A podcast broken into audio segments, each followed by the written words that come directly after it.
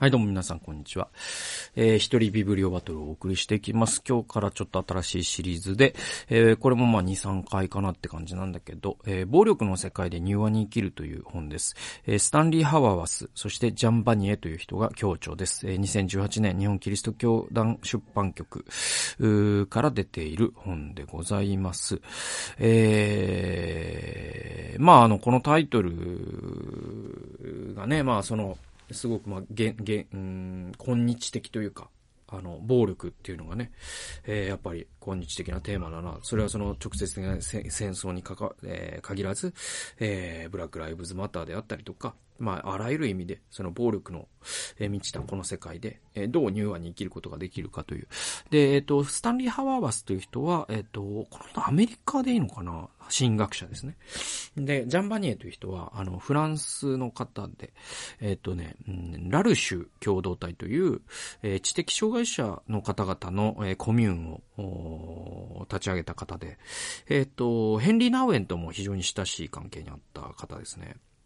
で、まあ、この方なんかね、近年ちょっとスキャンダル的なものがあってびっくりしたんだけど、でもまあこの人の書いた人間になるっていう本とか、ものすごい深い霊性の人で、まあこの二人の本だったら買おうかということで、えー、結構僕2018年にこの本買って読んだんですけど、あのすごく未だに覚えている、えー、本なんでちょっと紹介、まあ今のこの時代も踏まえてね、紹介していきたいなと思って、ったという感じかな。はい。じゃあ、えっ、ー、と、引用箇所行きましょう。えー、10ページから11ページ。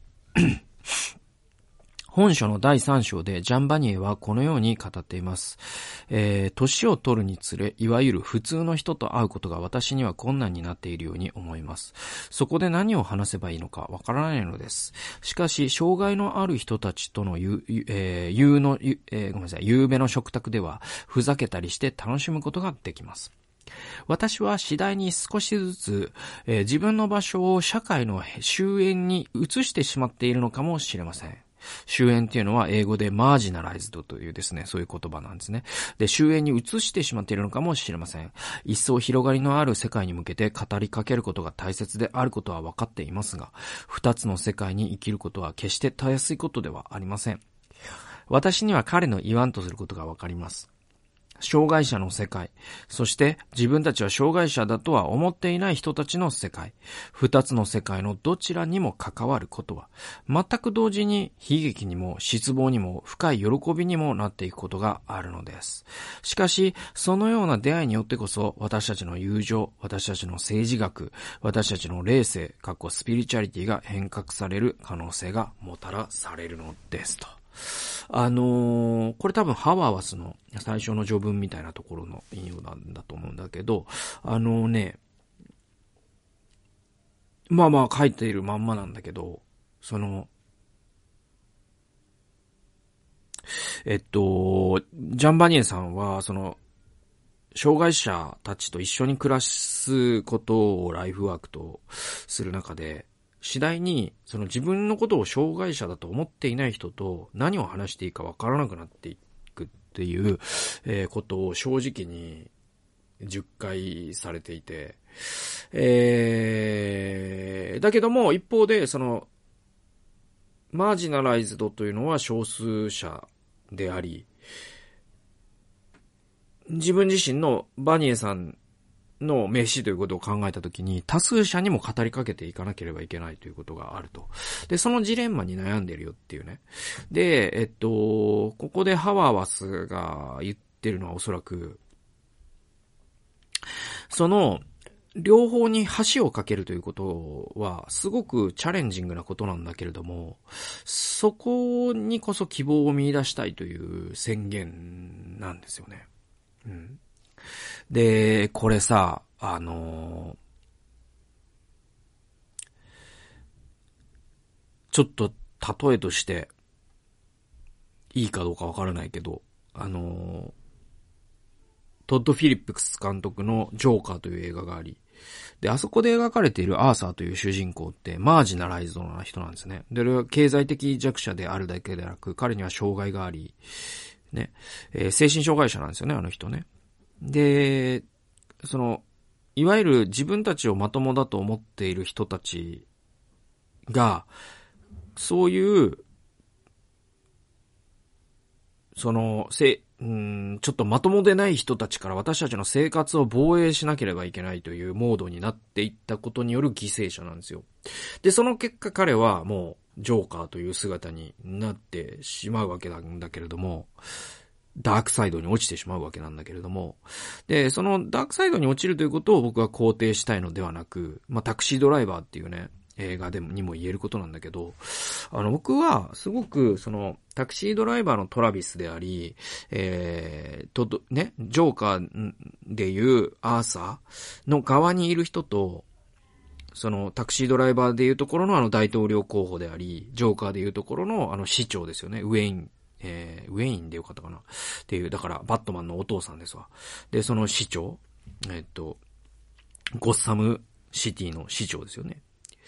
で、その体制側と、その変縁側っていうのが、僕は対立構図になっているっていうのが、まあ今の、その世界の悲劇で、で、この対立っていうのは社会が続く限りいつまでも終わらないと思います。で、それは僕、そのイエスと非暴力というプレミアム放送でも、えー、語ったように、イエスはその対立構図の中で、変縁に置かれた側に立って、その人たちと一緒に生きていこうとした。だけど、それを暴力ではなくて非暴力によってやろうとしていたっていう、言ったっていうのが、まあ、あの本の主張なんだけどね。ウォルター・ウィンクという人。で、えっ、と、バニエは、あの、そういう障害者という側に身を置きながら、どうやって橋を架けようってことを悩んだ人だと思うんですね。で、大事なのは、そのアーサーの側と、うん、なんていうのかな、ゴッサムシティの中流階級の側、えー、また、トラビスの側と、当時のアメリカのまああれってレーガン大統領とかを意識してるって話じゃなかったかな、確か。だからそういうね、えっと、保守の人たちの間にどう対話の道を開くかっていうのは永遠のテーマで、僕も割とこの10年15年なんかそればっかり考えてる感じなんだよね。だからすごい、僕は障害者施設で働いてるわけではないし、だけども、うん、なんだろう、その、やればやるほど僕は自分自身が変縁にいると自覚している、なんだろう、社会的立場とかいろんなことからね。えー、で言うと、うん、で、まあ、うつを患ってるしね。だから、それで言うと、変縁、なんかバニエの気持ちが非常によくわかる。えー、じゃあこの言葉を、その自分が、えっと、障害者でもなければ、障害者っていうのは、なるべくこの視界から遠ざけてほしいって言ってる人たちに、どう伝えればいいんだっていうのは、ものすごく考え続けてきたことですよね。で、この本を全部読むと、そういったヒントがいくつか散り散りばめられているっていうのが、まあ、この本の面白いところでもあるんで、えー、じゃあ次の引用いきますね。えー、終焉化、マージナライズドという言葉、えー、用語は二つの世界の両方に属する人たちがしばしばつ、えー、共通して用いる言葉です。だから、その終焉化された側も用いるし、その多数派に属する人たちも用いる言葉がこの終焉化という、マージナライズドという言葉です。しかし、これら二つの世界同士の対話は、教会が教会であるための、そしてこの世がイエスをよく知ることで変革されていくための生命線です。障害者の世界を真剣に受け止め、物事を別用に見ている人たちに注意深く耳を傾けることによって、自分の見方が形作られ変えられていくのを受け入れるという、そのこと自体が変革と希望をもたらす予言的な働き、かっこミニストリーなのです。そしてそれは信仰によって生きようとするなら、私たちすべてが関わっていかなければならないことですと。あの、まあ、その言い回し難しいんだけど、ここでその、えー、書かれてることってね、あの、要は、この社会全体を変革する鍵はマージナライズドにあるぞって言ってるんです。で、まあ、僕の友人で、その、しょ、あの、しょ、えっと、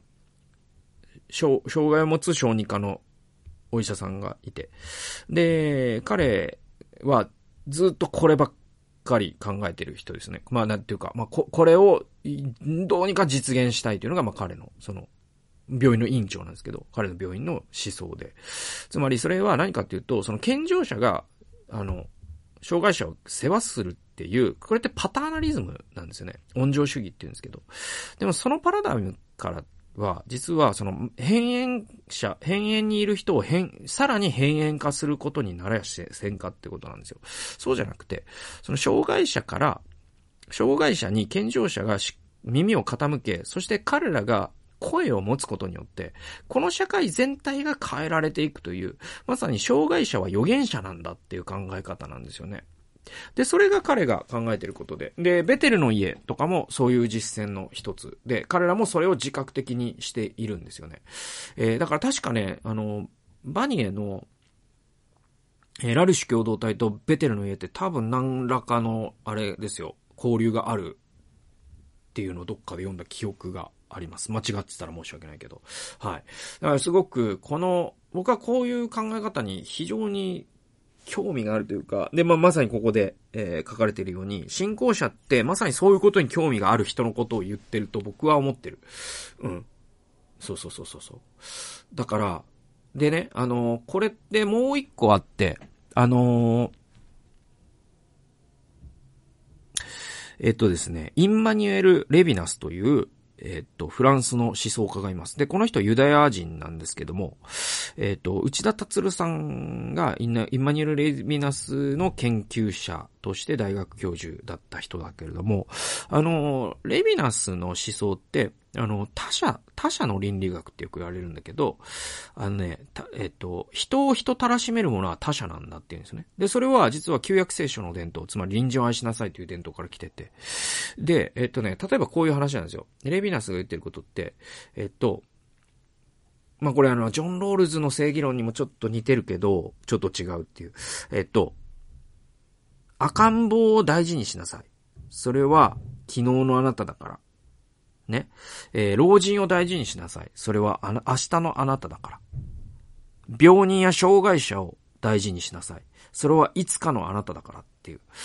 で、そのように社会を設計していくっていうことが、なんていうの、ひいては、健常者にとっても最高の社会になるよっていう。まあこれまあ、ここまで行くとロールズになっちゃうんだけど、僕その考え方すごい大事だと思ってて。だからその、障害者の世界と健常者の世界があるとしたらば、自分をなぜか健常者であることを一、ひと時も疑わず、そして自分の取り分をどうにか減らさないように、なんか、障害者にね、補助金、な、何、その政府が金使うと、あの、俺らの金を奪うなみたいなことを言う人って、多分このレヴィナスの言ってることが全く理解できない人なんだと思うんですよね。でも、ここでジレンマはそんなやつクソだなと思うじゃないですか。だけど、ここでのジレンマはそういう人たちにこそ、レヴィナス的なメッセージ、えー、バニエ的なメッセージ、届けていく必要があるんですよね。ここどうしたらいいのかなってのは本当にだから僕15年考えてる。次行きましょう。えー、これね、この本で僕結構一番感動したね、あのー、下りなんだけど。えっと、あの、バースコントロールって、あの、遺伝子診断でバースコントロールをするっていうのは、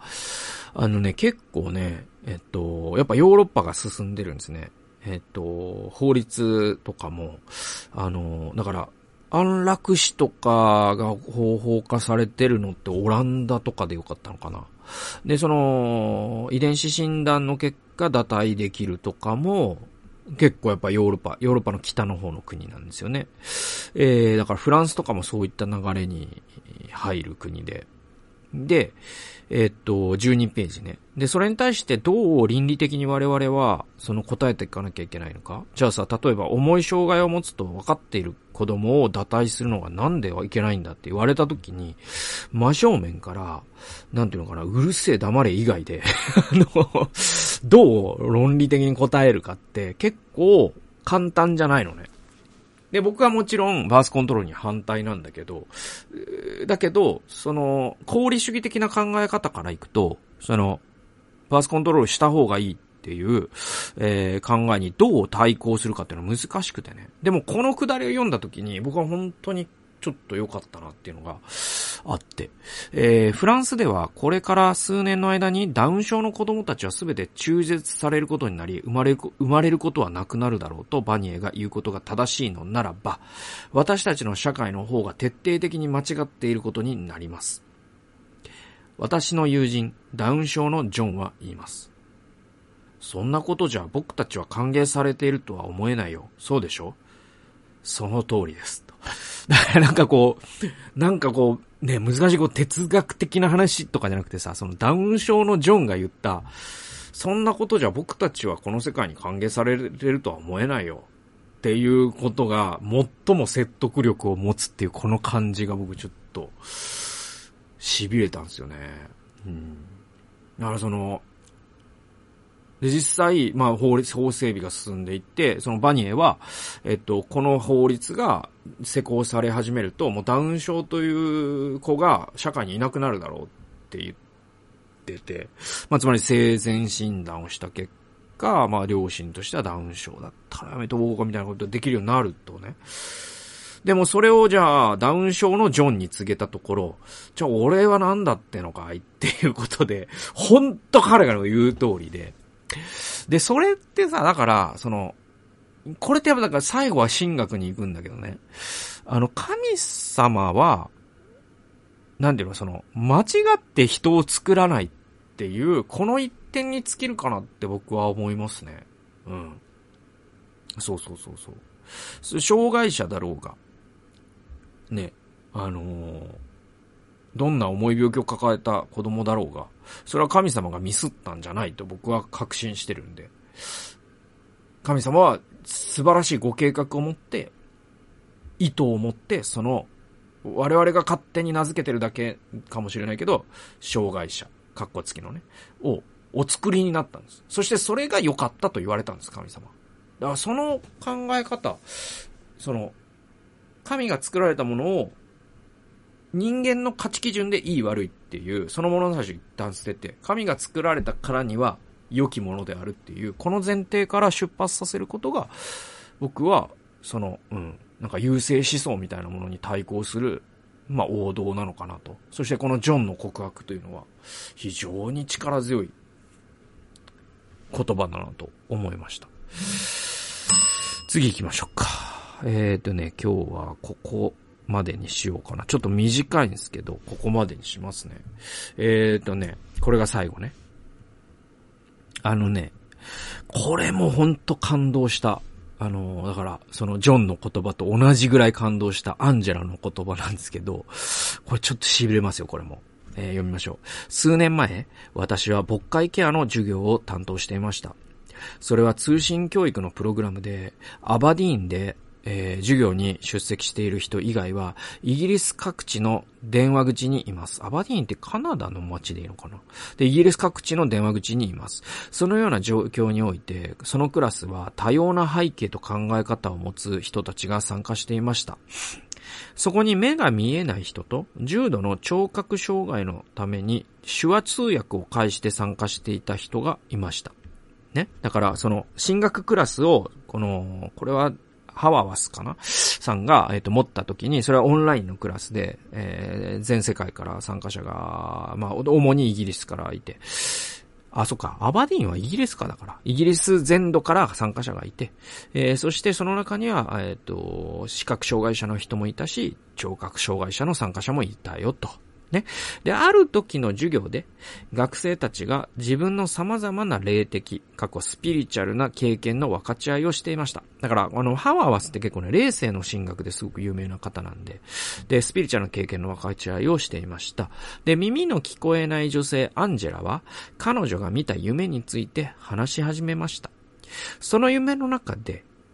イエスに天の国でお会いしたというのです。イエスとしばらくの間会話をしたのですが、あの時の平安と喜びは、それまで全く経験したことがないものだった、と彼女は語ってくれました。イエス様は本当に私が思い描いていた通りの方でした。さらにこのように続けました。こっからよく聞いてくださいね。そしてね、イエス様の手話は本当に素敵だったの。すごいですよね。だから、アンジェラは、夢でイエス様に会った時に、イエス様は手話で話されてたんですよ。えー、アンジェラにとって天の国の完全の中には自分の聴覚障害が治るということは入っていなかったのです。むしろ、天の国は、彼女の現在の生活を制約している社会的、関係的、そしてコミュニケーションの障害がもはや存在しない場所でした。それまでは障害と呼ばれていたものが、今や社会の標準となったのです。それまでは排除や不安や機械損失につながっていたものが、今やイエスが彼女に語りかけるまさにその手段となったのです。アンジェラの物語を聞くにつれて私たちの心は新たにされますと。だからなんかさ、これ、ほんと目から鱗じゃない？なんか、その、天国っていうと、いや、アンジェラみたいな聴覚障害者が聞こえるようになって、ね、他に視覚障害者の人が見えるようになってって思うじゃないですか。じゃないですよ。天国っていうのは、アンジェラが聴覚障害者のままでありながら、何の機会も損失せず、何のコミュニケーションの障害も存在しない。なぜならばイエス様が手話を話すから、そんな場所が天国なんだよっていうのって、なんか、なんていうのかな。だからその、アフォーダンスっていう言葉があるんだけど、まあこれその障害者のね、世界でよく使われるえっと、その障害者のさ、害をさ、ひらがなにしようっていう動きが一時期あったじゃないですか。で、それはそれで害じゃないっていう、その主張はすごくわかるし、あの、それはそれと尊いものだとは思うんだけど、でもその障害者の当事者が害を取らないでくれっていう動きも一方ではあったのね。で、先ほど僕が引き合いに出した僕の友人はそれを主張してるんだけど、何かっていうと、あの、障害者っていうのは、その人自身が障害なんじゃなくて、その人は神が完全に作ったダウン症ならダウン症として完璧に作った。聴覚障害なら聴覚障害と我々勝手に呼んでるけど、耳が聞こえない存在として、その賜物を与えて神が完全に作った。だけど、社会の側が、害があるから、彼ら彼女らが、不自由な思いをしてる。で、障害者のこの害って社会の側に向いてる害なんだよ。だから社会の側が変わらないといけないんだよ。そのメッセージを残したいから、害っていうひらがなでそのメッセージ薄めたくないんだよねって言ってる障害の当事者の方々がいて。だからこのアンジェラのそのイエス様の手話って話、天国では聴覚障害がなくなるんじゃなくて誰もが手話を話すんだっていう。なんか僕はこの考え方、ちょっとすごいなと思ったんだよね。はい。ということで、ちょっと今日短いんだけど、あのー、ここまでにしたいと思います。あの、次回以降も続いていきますので、また聞いてくださればと思います。それではまた次回の動画及び音源でお会いしましょう。さよなら。